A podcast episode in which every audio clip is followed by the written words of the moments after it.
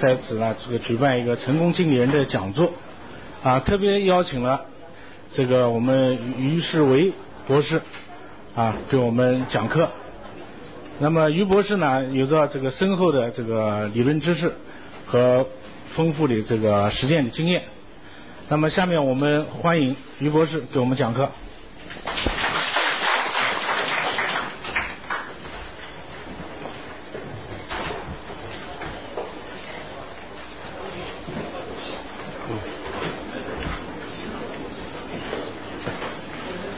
总经理，哎各位，我们大家晚安。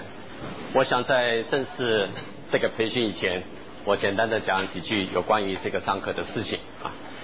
第一个就是，虽然我们把它称之为培训，但我想，因为我上课上这么久啊，我从来很少听到有人说听到培训以后他非常愉快的。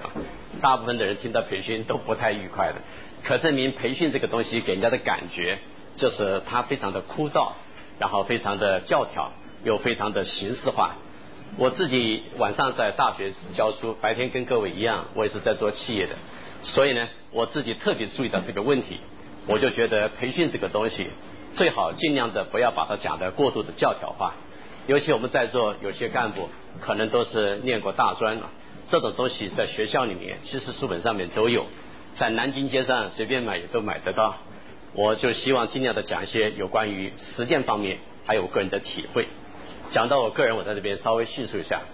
我在外面很少告诉人家我在大学当教授，我逢人很少提起人家，告诉人家说我是博士。因为做生意跟这个事情一点关系都没有。相反的，如果你是一个博士，做生意的时候如果做错事情，人家还会笑。所以我在外面逢人很少提起我是博士。我只有在晚上在上课在研究所，是因为学历的关系，必须在大学要博士，那个时候才会有点用。结果我晚上在研究所上的课都非常的理论，正是像今天这样子的场合，那种课反而一点用都没有。那么就讲到我的背景，我其实今年我已经五十三岁了啊，我的女儿都已经进研究所了，所以呢，我在这个生意当中，我大概打转了二三十年。我读书和别人不太一样，我是大学毕业以后先工作的，工作以后赚了钱以后再去念硕士，硕士念完以后再回来工作，再赚钱，再去美国和英国念博士。所以这个原因有两个，第一个，我爸爸没有钱给我念到博士。第二个，我喜欢跟社会和工商界结合在一起，我不喜欢做一个纯学术研究的人，这就是为什么我读书是像分期付款一样的这样子把它展开。那么我做钢铁，也做集装箱，也做拖车，我做房屋营造，也做化妆品，我另外从事家具和纸张，另外做不动产，所以我在世界各地跑来跑去。我个人的行程我自己算过了一下，大概环绕地球二十圈。世界上有名的大都市，我大概全部到过。我出生在上海的杨树浦，一岁的时候跟我的父母亲到台湾去，在台湾他们叫我们这样的人叫做外省人，因为我爸爸我奶奶是浦东人，我妈妈是东北人长春，所以台湾人把这样的人叫做外省人。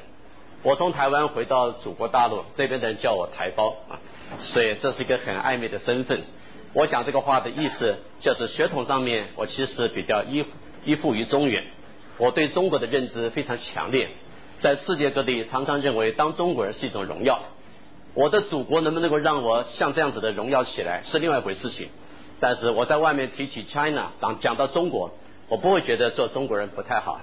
我如果想当美国人，早就当了。我是美国亚利桑那州的荣誉公民，旧金山太平洋事务协调会的委员，英国牛津大学国际事务研究所的委员。所以我想当英国人跟美国人，我很早就可以当。但是到现在，我不愿意拿绿卡，也不想当英国国民，我还是觉得当中国人比较好。这个地方，我用一句话来作为我的开头：在中国大陆提起联想，没有人不晓得。联想的总经理柳传志讲过这么一句话，他说：“中国在还没有完全壮大跟成长以前，我们的压力接踵而至。”讲这个话真是很有道理啊！我因为在台湾长大。在美国和英国求学，又在日本工作。我在日本航空干到副总经理，是中国人的最高职位，上面的总经理永远是日本人。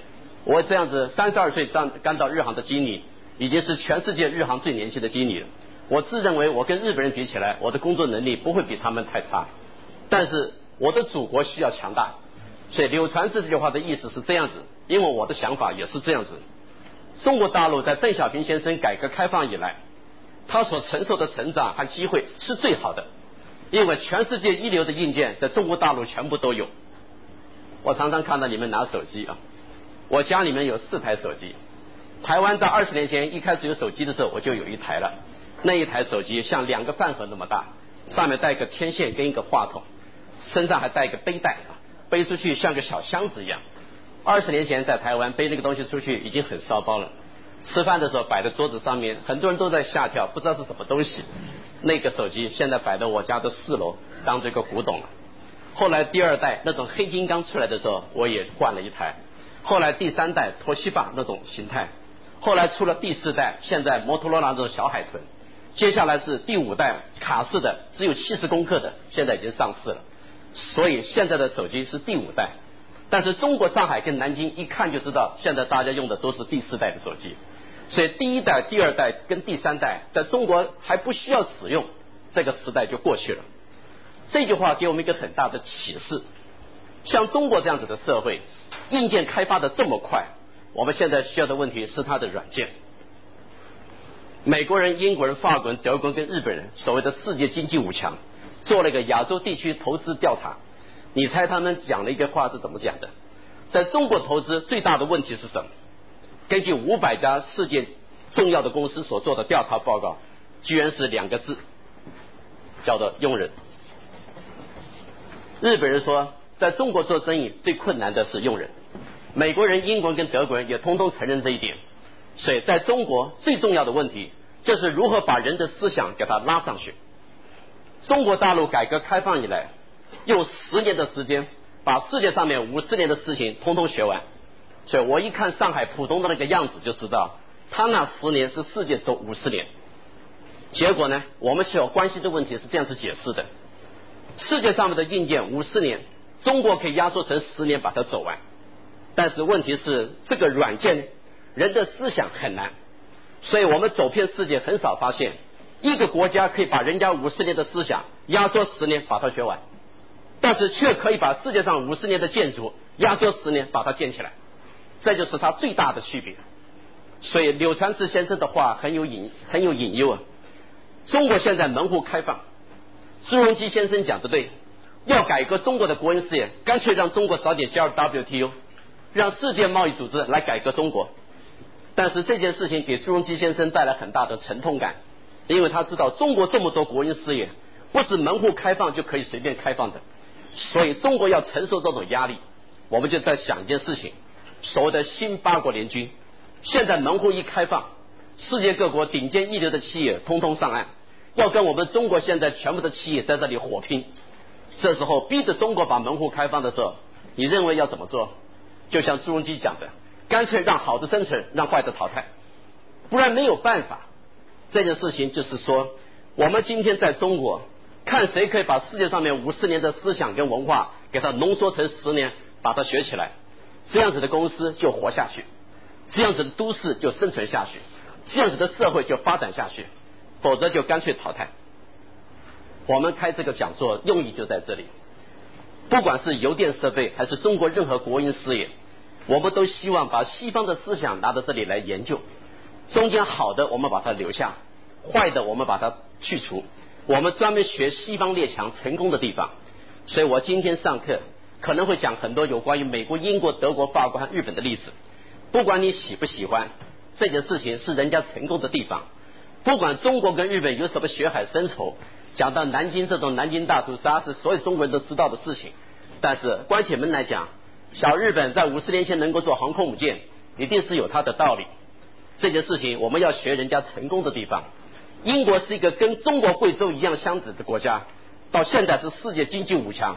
你一定要知道，它有它成功的地方。法国的面积不会比四川大，是相当于中国的福建。日本的面积相当于中国的甘肃。世界五强除了美国以外，加起来的总面积还不到中国的一半，就是世界五强了。所以他们一定有他们的道理。我们今天就是要来学这种事情，所以我们来研究研究看，我们的问题出在哪里。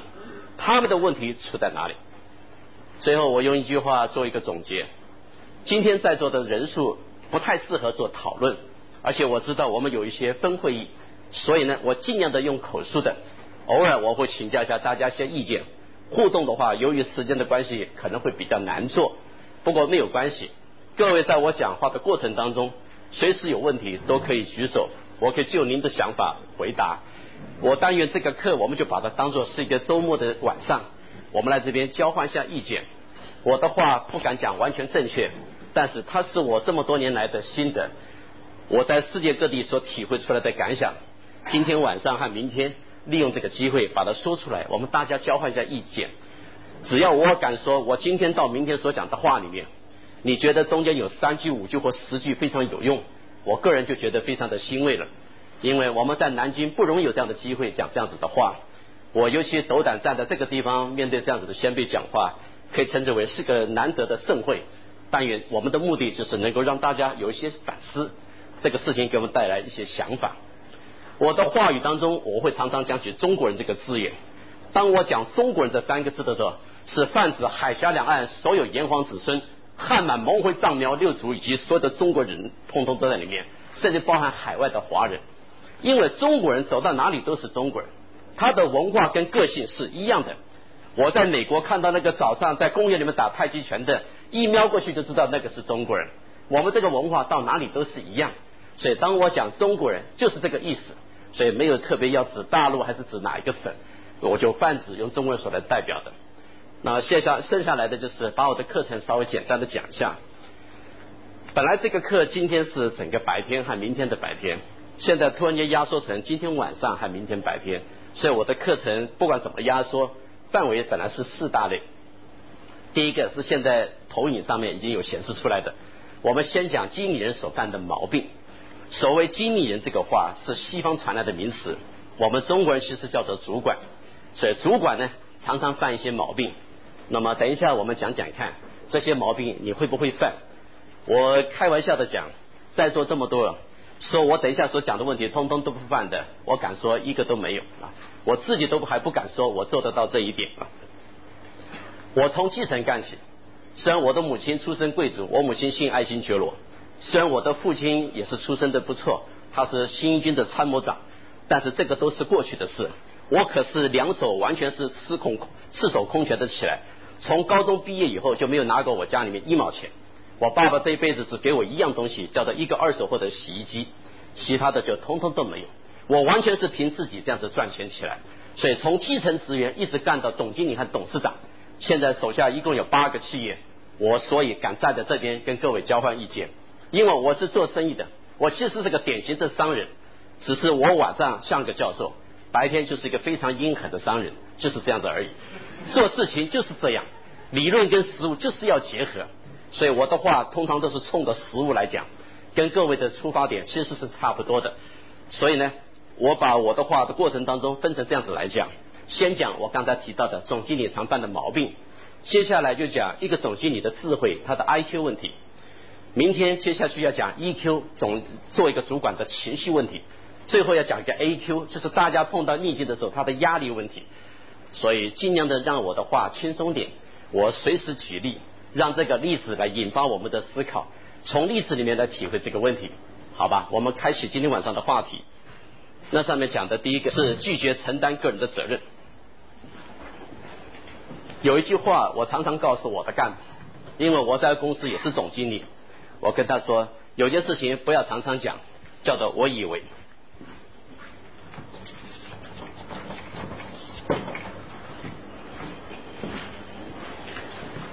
我那个老大，我讲的是我那个现在读研究所那个大孩子，他在还不到一岁的时候，快要满周岁的时候，有一天坐在我们家的那个床沿上，我太太呢就在整理那个床单，结果一拉，他正好坐在这个床沿上。一拉，他就嘣咚就掉下去。小孩子一掉下去，前一两秒是没有声音的，你知道，然后就开始惨叫。那时候我在书房里面，没多久我就走过去。我太太一看到我走过来，就马上说：“我以为，他就是用这个话开始的。我以为，老外也常常讲这话。I suppose, I think, I guess。我提醒你，这个话以后不要常常讲。我当场就告诉我太太，我说太太，你嫁给我以后，从今以后不要常常讲我以为，讲我以为就是错了，因为犯错就是犯错，不要常常讲我以为，这个小孩子会掉下去，在初中就念过了，叫做惯性定理，是物理学里面的基本理论，你还是师大毕业的，所以一定是读过这个道理。还有这种事情，在少女叫做可爱，在少妇叫做无知。从今以后不要常常讲我以为，所以我们家有个习惯，他们跟我一讲话走过来说我错了，我说说，对？先讲我错了，说，我女儿也是走过来说我有两个错误，说，我可以谅解任何错误，我不喜欢听我以为，所以我们公司的钢铁厂一千八百个员工碰到我讲话。永远不准讲，我以为总经理，我犯一个错误，说我可以原谅错误，我再重复一下，但是我不喜欢听我以为，这叫做观念。我这一招其实是跟日本人学的，日本做事情很少讲我以为，他们都先说这是我们的错，然后再开始讲。所以今天做生意也是一样，南京和江苏任何邮电公司做任何事情，习惯上就说这是我们的错，然后再来解决问题，不要常常讲我以为。所以，当我们常常讲“我以为”的时候，犯一个毛病，就是在借辩解。这让我讲另外一件事情：这世界上面有两种人，第一种人是每天都在不停的表现；另外一种人就是努力的在那里辩解，就是一直在说什么东西是不是他的错，他在那里辩解。生活当中就是这两种行为，我们以后就常常做左边这种，放掉右边这一种。不要常常替自己去找解释。做一个主管，要替自己所做的任何事情负起责任。中国大陆的小孩子跟台湾的小孩子非常一样。我突然间发现，不管是一胎化还是由于国民所得的提高，现在的小孩他们都不得了了啊，像个宝贝一样。我知道中国大陆家里面生一个小男孩的都叫小皇帝啊。我在这里提醒一下，我们大家都是炎黄子孙。中国如果要强大，要从我们的孩子开始做起，你这样子的宠爱他和溺爱他，我们中国将来这一代会很麻烦。台湾跟香港还新加坡都发现这个问题，就是我们下面这一代太糟糕了，他们没有负起责任，每天都在那里辩解。我的功课不好是我妈妈的错，我的功课不好也是我爸爸的错。我妈妈照顾我的生活不够理想，我爸爸没有给我请家教。我在学校里面喜欢偷人家的铅笔跟橡皮，是我妈妈的错，因为她没有给我买了一个日本牌。后来到了大学，到了专科，甚至于到了以后进到社会，都说这是人家的错。所以这样子的孩子叫做从小没有负起责任。我在美国华盛顿有一次看那个小孩跟一个妈妈过街，那个小孩摔一跤，在地上就躺在地上那边耍无赖，妈妈马上就教训我，正好站在马路上边，说站起来。汤米，你看看你像什么样子？后来那个小孩站起来后，含着眼泪跟妈妈走到路边，妈妈马上坐下就开始训。我正好在旁边等车，就听到他的母亲说：“你是一个孩子，但是你也是个男人。你那个样子，将来长大了能保护母亲吗？连自己站立起来都有困难，我们家还敢指望你？”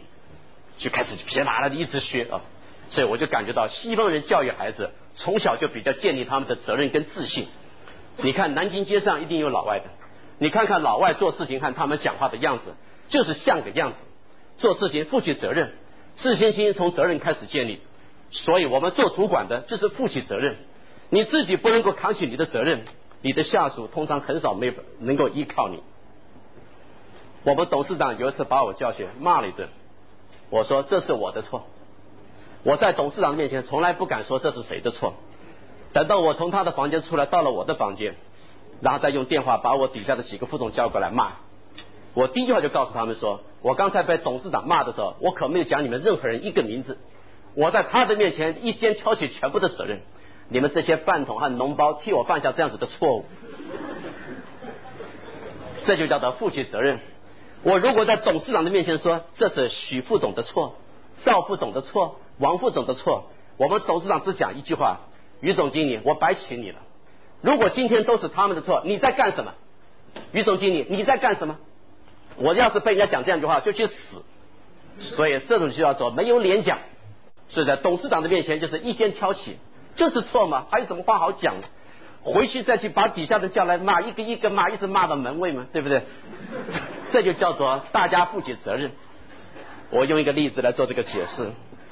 抗美援朝时代，美国的总统叫做杜鲁门，读过历史都晓得。杜鲁门的门上贴了一个标语，上面写 “Box stop here”。Box 是水桶的意思。在美国旧社会有个传水桶的活动，就是水源如果离用水的地方有点距离，他们就一个个的传。这个是当初西部拓荒时代的故事。以后呢，这句话在英文里面就叫做把麻烦传给别人，to pass the buck，就是把这个问题传给别人。杜鲁门总统的门上贴这个字的意思，就是说任何的问题到我这里结束，我不再传递给任何人。所以他写了一个 box stop here。各位，你也可以在你的门上贴个条子，用我们的中国话讲，问题到这里结束，我们就要向你鞠躬了，对吧？问题到我门口结束，就是我永远不把问题传给别人，never pass，就是在我这里解决。你想想看，每个人如果都这样子解决，做上面的是不是就非常的轻松？苏州无锡那边有一个陀西吧，日本公司，你们都知道的，陀西吧也是做跟你们有关的产品的。陀西吧的总经理，你有机会去苏州去看看他那个总经理，那个羊毛大厂，每天早上起来只做一件事情，到了公司。就是端杯咖啡，从五楼一直走到一楼，一楼又走到五楼，然后看看报纸，没多久就吃中午饭了，厉害吧？这是个什么意思？这话就叫做没有人去麻烦他，没有人去麻烦他。其实那个总经理在年轻的时候，在底下工作的时候，他也是卖命的工作的。这里边我提醒你一件事情，我刚好跟美国跟日本都相处过，我跟老美在一起搞了十几年，我在日本航空也待了十二年。这两个民族我都非常的熟悉，他们有个共同的特色，各位，这件事情你可以学一学。他们很少去问他们的主管。后来我研究的结果，美国人很少去请教他的主管，是因为希望自己有一点想象的空间，让自己去试一试，去 take it a try。他们说让我试试看。日本也很少请教他的主管，是因为他们怕他的主管说他无能。所以日本人都是自己解决问题，实在不得已就走到主管那边说：“非常的抱歉，我出了一个问题，真的想破了头都没办法解决，现在特地来麻烦你，看您能不能给我点意见。”日本人除非不得已，最后讲这句话。中国人一动就喜欢请教主管，中国的主管还觉得没有人请教他，他很无聊。今天上班上了一天都没有人来找我，真是无聊的很。怎么搞得这么不重要呢？都没有人想起我。啊，这是中国主管的毛病。所以，其实我跟你讲，下次有你的部属找你的时候，你要先跟他讲，你有没有负起你的责任？有，你解决到什么地步？是不是非进到我这个门不可？是，现在坐下，马上坐下，我们谈谈看出了什么问题，对不对？如果大家都承担个人责任，需要做到这一步吗？我们来看第二个问题。没有办法启发工作人员。坦白的讲，很多中国的大机构都有个单位叫做人事部门，现在有个新名词出来了，叫人力资源部门。不管叫人事部门还是人力资源部门，我提醒你，我们中国人做人力资源的，有个地方要稍微检讨一下。讲到这边哈，也许各位要会说，于先生你怎么净讲我们中国人的坏话？我坦白讲，今天关起门来，这里面没有老外，我们恨铁不能成钢。今天在这边讲话，就是检讨我们民族的弱点。中华民族的优秀不需要我在这里吹嘘，我们在这里只要讲我们的毛病就可以了。所以我来讲一下启发工作人员。中国的人事人力资源部门跟人事主管，他的职权只有一半。为什么我叫他一半呢？因为做一个人力资源的主管，他真正的权力其实很大的。从一个人如何去选，如何去用，如何去留他，跟如何去栽培他，有四个阶段。请问他每个阶段都有能力吗？都有权利吗？中国的主管对用人难道都没有意见吗？所以人力资源常常变成一个配角。还有有件事情你也千万不要忘记了，你的手下有百分之七十的训练是靠你。但是我们都很喜欢说这是人力资源的事情，这样的想法是错的。我认为一个主管要负七成的责任在教育你的底下，另外三成的责任交给人力资源，而且人力资源是做一般的通识教育，就是基本教育，真正的主管是做专业教育。你想想看，你在邮电传输这些当中有这么多的技巧，你为什么不把他的交给底下的人，非要到人力资源部门来开课，慢慢的找别人来教他？那么请问你在做什么？台湾有个公司叫做奇美化学，他的老板姓许，叫做许文龙。那个老板一个礼拜只上一天班。那个公司是全世界三大亚克力原料的制造厂之一，不容易哦，一个礼拜只上一天班。出去以后就跟底下的人说：“我这个大哥大没有事，不要常常打。两种状况去打他，第一个厂房失火，第二个有人死亡。所以他一出去就是钓鱼，拉小提琴。其实徐总徐董事长能够做到今天这个地步，是因为他花了十年跟二十年的光阴去教育他的干部。我在日本航空的时候也是这样子的，这一招也是我在英国人的身上学会的。我跟我的干部说，有本事把我所学的东西全部学去，我巴不得你跟我一模一样，我就做一个闲散的人，因为你已经很厉害了。我在外面也是一样的，我在台湾外面吃饭，我也跟我的干部讲，我的手机不要常常响。我带手机是准备厂房失火，我好知道，所以没有事不要尽量的抠我。于是我就授权给他，这样的就训练我的干部慢慢的独立起来。我们这边不是，很多中国人想法，手机怎么一个小时都没响，是不是坏了？结果打公司一回去通的，没事吗？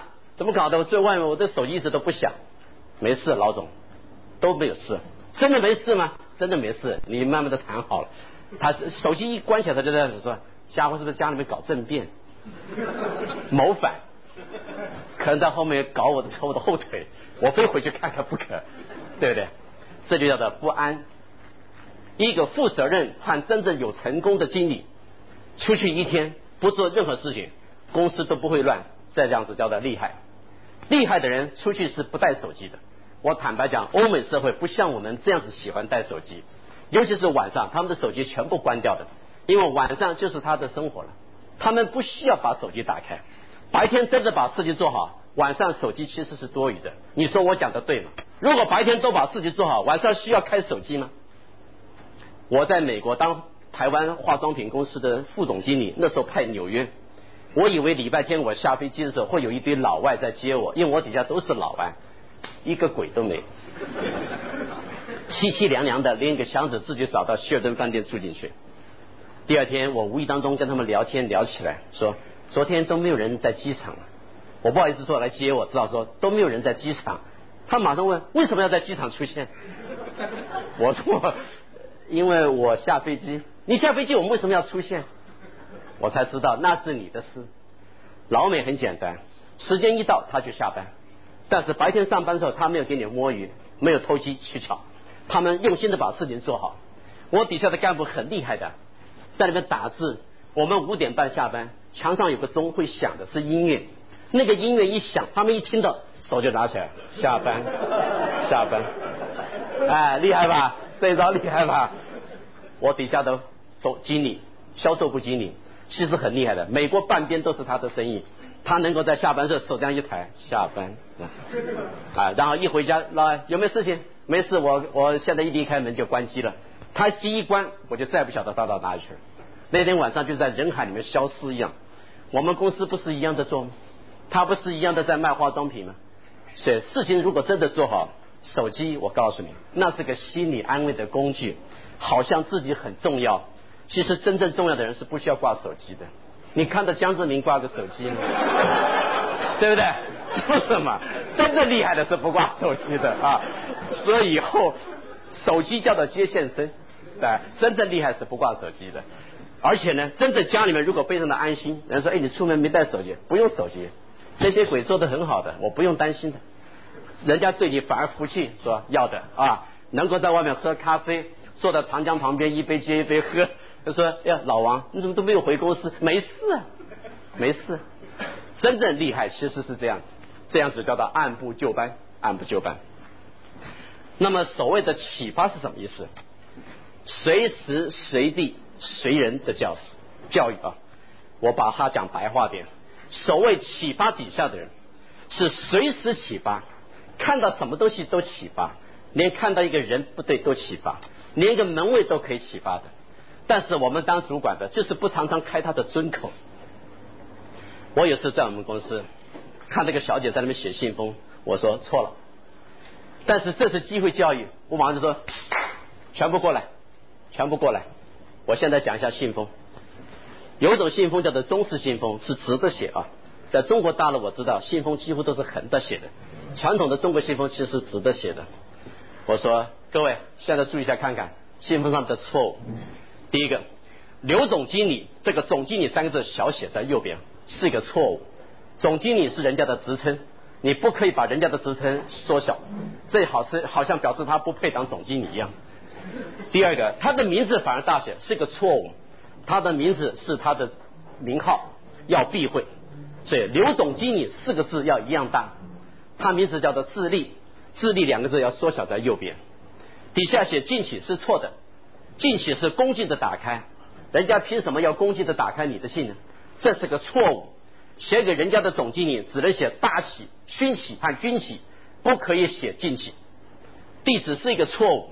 我们右边是人家的地址，刘总经理的刘是信封里面最高的字，任何字不能超过它，所以他的地址是刘底下那个总经理那个总过来这一行，所以第二个高度，我们自己的地址是第三个高度，所以他的名字的中间是最高，他的地址是右边次高，我们地址是左边最低，这叫做礼貌，跟他们马上就讲，这样子叫做机会教育，像这种教育我常常教育。我在我们公司看到任何东西我都教育，连他们叠一个东西叠的不好，我也马上教育。所以我坦白讲，我花很多的时间在教育上面，但是这都是辛苦在前面，成功在后面。我自己的女儿，我也是这样子的教育他们。现在他们进到大学跟研究所，我根本都不管他们的，因为他们像一棵树一样的被我捏好，长大以后就变成一个很好的树。这是因为他们在树苗的时候，我就把它捏起来。所以其实我现在很轻松。我能够现在站在中国大陆讲话，家里的钢铁厂在那里生产，我不要去担心它。其实是我花了十年的教育把他们建立起来，所以我强调的就是教育。我有次在比利时喝咖啡，当咖啡端来的时候，我在那边弄的时候，那个咖啡的那个柜台上的那个老板过来了，这咖啡不是这样喝的。哟，我说这咖啡应该怎么泡？我泡给你看。泡完了以后，我说：“那么我现在可以开始喝了。”不，你最好自己重新泡一下，再拿杯咖啡过来，就又来一杯咖啡。他怕我担心，马上说：“不要钱，不要钱。”我自己又泡一遍，我说：“是这样泡吗？”他说：“对，你可以喝了。”当把咖啡端起来正要喝的时候，慢点，慢点，喝咖啡要慢慢的喝。咖啡进到口里的时候，不要马上咽下去，要用你的舌头去搅拌。再从鼻孔当中把咖啡的香气散发出来，再慢慢的把咖啡咽下去。Wonderful coffee。喝完以后，他说：“你东方来的吗？”当然嘛，我是黄种人，一看就知道。我说：“Yes，from China，中国来。”他说：“那什么时候离开布鲁塞尔？明天早上第一班飞机飞伦敦。啊，那以后来的机会一定很少，一定要再喝一杯，再拿一杯过来。” free 免费，再喝一杯，我又把它喝下去。他送我到门口，进来的时候，先生有看过我门上的阿拉伯数字吗？我说坦白讲，我没有注意，真的没有看一下。出去看一下，回头一看，一八四六，公元一八四六年那个咖啡厅就有了，厉害吧？人家那么小一个咖啡厅，公元一八四六年，中国还在清朝时代，他们家族就开了一个咖啡馆。对一个客人喝咖啡，注意到这种地步，他又跟我说：“你看到墙上吗？”我才注意到他的墙上贴了很多的照片。菲利普亲王在那里喝过咖啡，荷兰女王在那里喝过咖啡，大安帝国伊丽莎白女王二世在那里喝过咖啡。我才知道那个咖啡店就在布鲁塞尔皇宫的旁边，是王公贵族的后代开的。他们把他们的品味做成这个样子。那个咖啡店不大，只有我们这个房间的两倍而已。人家一个咖啡店开一百多年，能够保留这种传统，连我们一个客人喝咖啡喝的样子不对，他都马上过来教育。这就是西方人成功的地方，他们随时随地随人随处的不断的教育，所以德国人、日本人常常教育他们的后代，美国人、英国也是这样子做。我们中国人就是放牛吃草，所以以后一个干部进到一个公司或进到各位单位里面，你自己有七成的责任要教育他、启发他。其实人力资源只有三成的责任，不要把这个问题颠倒了，说你只负三成，甚至一成的责任都不负，说这个教育是人事部门的错，其实是刚好讲反了。第三件事情，只强调结果，不强调思想，这是我们所做的第三个错误。人其实是先有思想，这个顺序应该是这样子来看。我们先有种想法，再有这个想法，就造成一种触动。有了触动以后，变成一个行为，最后这个行为久了以后，变成一个习惯。要变成习惯很难的，不容易的啊！要多少多少年才会变成一个习惯？这中间牵到一个文化，文化是很多很多年的习惯。民国初年。有个中国的文学家叫做陈之凡，他在英国剑桥大学读书，后来写了本书叫做《剑桥导引》。那么那本书里面有这么一句话，他说：“许多许多的历史才可以培养一点点传统，许多许多的传统才可以培养一点点文化。像南京是个有文化的地方，我十五年前就进入中国大陆做生意，我在山东青岛盖房子。”在广东东莞和佛山顺德南海那边做汽车配件，而且我在珠海那个地方有做通讯设备，在上海这边我又是在和我又是和平饭店的顾问，在那个地方跟他们经营事业，所以我进入中国很早。导致南京我还是今天第一次来，我从小读书读到南京，就熟知南京的很多地名。什么莫愁湖了、雨花台了、玄武湖了，甚至什么中山呢，又是所谓的紫金山呢，甚至连爆发那个惨案的中华门呢，我都耳熟能详。我一听到南京就是六朝金粉啊，历史上这样形容，它是六朝建国的地方，更是早年国民政府的首都，明太祖朱元璋建国的地方，这个叫做文化。老外一到了南京，第一个想问的就是这些事情。我们南京人第一个要注意到的就是这种文化，其实他们看的都是这些。这种观念就叫做从生活的习惯里面去体会。你看看日本人、法国人、英国人，他们都有他的文化。我在英国牛津读书的时候，只要看到一个同学的手上这个地方有一个徽章的，我都会马上的问。以后看到英国人手上有个徽章，赶快问一下，他们是恨不得马上告诉你的。这个叫做家徽，就是他们家族的徽章。有个电影叫做《魂断蓝桥》，那个男的手上一个家徽，对不对？那个叫做贵族。在英国，只有贵族的手上能够有这个。他们那个衣服一穿上，手上有这样一个家徽，巴不得你马上问。我碰到英国，马上一问，他就马上说：“你有空吗？”我说：“有的。”坐下来，我说给你听。从他们祖先威廉一世开始讲起，对不对？这叫做荣耀。我们中国刚好相反，历朝帝王建都到现在，中国的百家姓这么多，每一个姓里面奸里面通通都有，监牢里面通通都有。朱元璋姓朱，朱家在监牢里面一大堆的，对不对？唐太唐太宗李世民姓李，我们监牢里面姓李的也是一堆的。所以中国人把这种家族的荣耀就没有摆在心上，所以姓李的很少逢人谈起。你认识李世民吗？这就表示这种荣耀感不强，就是文化的认知不够。原因就是我们常常没有把一个想法由触动而变成他的行为。我在东京成田机场过境，要到美国纽约去，结果我坐的是第一班飞机，早上六点起飞，我必须要很早就 check in，我就问那个南利达机场的那个餐厅，说我明天早上六点的飞机，这个话的意思就是五点以前一定要吃饭，你们餐厅有这么早开吗？他说我们四点就开，哎呦，这么厉害啊！我这个人很喜欢研究问题的，我就是要看他是不是四点钟开。我特别赶了一个很早，我三点半就把澡洗好了，衣服就通通都收好了，三点五十我就下去了。那个餐厅灯火通明，但是那个玻璃门是关到的，上面挂了一个牌子“军必救”，就是准备中，意思是里面正在准备。我就看到很多人在里面忙忙碌碌的，我就站在那边等。哎，他说四点开门，三点五十五。我就看到那个餐厅的门口站了四个小姐，两个在左边，两个在右边。三点五十九，我就看到那个店长站在中间，旁边两个小姐面对着那个玻璃门。三点五十九分三十秒，我就看到他们开始整装。对啊，四点，当，那个玻璃门就开了，我的脚往里面一踩，四五个就马上说：“我要个他妈要下吗？早安，先生，欢迎光临。”手上四点整，厉害吧？四个都是女的，这个店长是女的，这叫做做事情的习惯。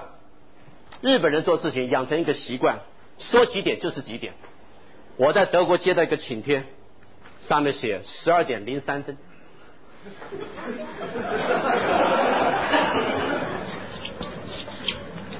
不相信以后你们发个请帖出去，上面写十二点零三分，人家一定大吃一惊。敢讲零三什么意思？准时开始。我就是要看看德国人怎么表演的。结果那天我十一，我十二点零三分，我十一点五十就到了，我就看到德国人的西装通通穿的很好，主人通通站在门口。大家一起看表，厉害吧？十二点零三分呢，那是一个宴会。十二点整，我就看到那些端盘子的，就通通都已经把盘子端在手上，站在那个门旁边，这样等到啊，那时候大家就开始看表，时间到，开动，当当当当就出来了，手上指的表，十二点零三分。不管今天谁没有来是你家的事，我们说十二点零三就是十二点零三开始。如果在南京市搞这样一个宴会，如果有重要的官吏，通通都要来，写十二点钟，谁会十二点准时到？不会，他们会先表演。十二点一到，有人就可能就先到，一看，哟，空着，里面没有人，现在不能进去，现在进去表示非常的好吃，不能进去，在外面抽烟，对，第一个进去多没面子啊，好像没吃过饭一样的，那多没面子。后来一直搞一直搞，搞到十二点半，里面开始陆续有人了。最后到十二点五十，大概就快坐满了，还没开动，大家窃窃私语，哎，为什么？最重的人物还没出现，于是大家开始交头接耳，等一下谁来？终于一阵掌声，人物出现了，侍卫出现了，对不对？大家好，大家好，让他开始坐下，开动，这是我们中国的习惯。越大的官越厚道，表示他非常重要。所以中国讲十二点，没有人相信；结婚讲十二点，没有人相信。我提醒你，世界强国越是守时的，都是强大的国家。像墨西哥那种国家，就是不太强大了。我一个朋友在墨西哥结婚，那一次我正好出差到巴西，于是我接受他的邀请，可是我怎么算都赶不到。他们是晚上六点开始。我最快最快也只能七点，我拼了命赶到，只好去送礼金，一个鬼都没有。我以为吃过了，我以为墨西哥人这么吃饭这么快，说于先生还没开始。结果你猜几点开始的？九点，六点到九点，我就在纳闷，我说你们的课怎么可能拖三个钟头？他哎没有，都在外面。我才发现外面那个草地上、河边里、树底下都是客人，哎，为什么不拖到九点不会开始？全墨西哥都知道这个文化，结果墨西哥是个并不怎么不得了的国家，所以世界强国其实大家都非常的遵守时间，这是一个思想，一种行为。你如果把它变成一个习惯，它就习惯。这边我要特别提起总经理喜欢讲的一句话，很多总经理和副总经理这样子高的职位的，都喜欢跟底下人说。不要告诉我过程，我只要知道结果。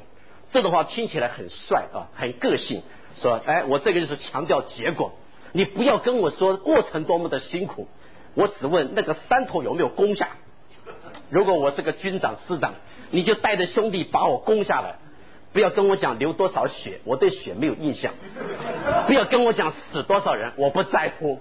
我只要求今天中午前把那个山头给我攻下。对。是不错，在军事术语上面都强调这种观念，很多老总也都喜欢有这种态度。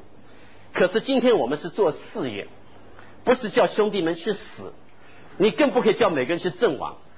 这时候我强调的是思想，你没有扭转他的思想，讲一百遍都没有用的。德国腓特烈大帝在打仗的时候，有一次坐在帐篷前面休息，他底下有个 sergeant，我们有的翻成武长，有的翻成士官长，就跑去跟他说：“大帝啊，我跟你打了这么久的仗，南征北讨，到现在也只是一个 sergeant，一个士官长。”德国腓特烈大帝讲话真有道理，喏，你看到没有？那边有一头骡子，那个跟了我二十年，还是一头骡子，对吧？所以一个骡子跟二十年也是骡子，可不可能骡子的背上挂个上校，对，或中校、少校？不可能啊，因为没有出息，没有成长。